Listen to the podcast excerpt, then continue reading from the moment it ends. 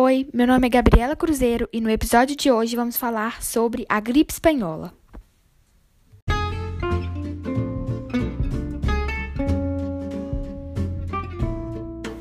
A gripe espanhola, que nada tem de espanhola, foi e ainda é a maior pandemia que se tem notícia causada pelo vírus influenza.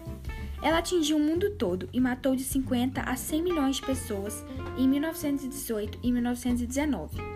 Esse número representa mais mortes do que o montante provocado pelas duas guerras mundiais juntas, ou seja, causou muitas mortes no mundo inteiro. O curioso é que essa gripe, ao contrário do que o próprio nome diz, recebeu esse nome em razão da forte divulgação do problema na imprensa espanhola, uma vez que esse surto não surgiu na Espanha.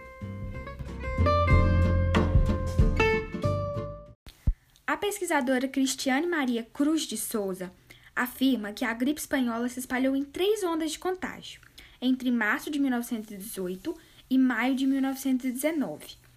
Entre essas três ondas, a segunda, iniciada em agosto de 1918, foi a pior delas, pois foi a mais contagiosa, causando a morte de milhões de pessoas.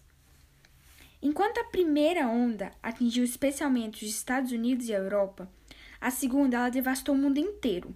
A gripe já atingia as populações da Índia, do Sudeste Asiático, do Japão, da China e América Central e do Sul.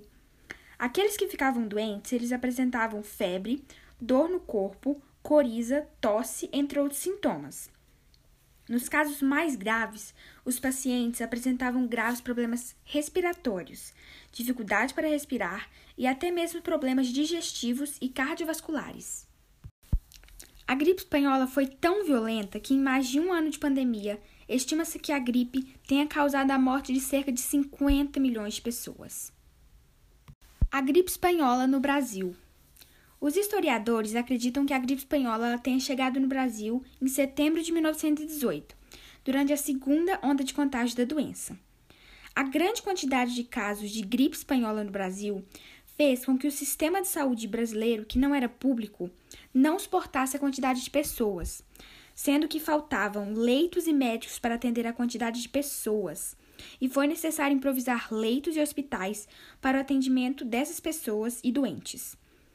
Para evitar que a doença se alastrasse ainda mais, a ordem das autoridades determinava o fechamento de bares, fábricas, escolas, teatros e outros estabelecimentos, e todo tipo de aglomeração pública foi evitado Estima-se que entre outubro e dezembro de 1918, período oficialmente reconhecido como pandêmico, 65% da população brasileira adoeceu.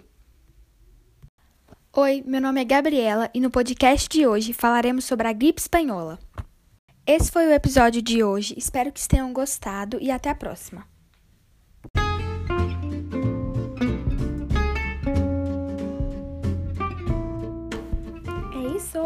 Bye bye everybody. Woohoo.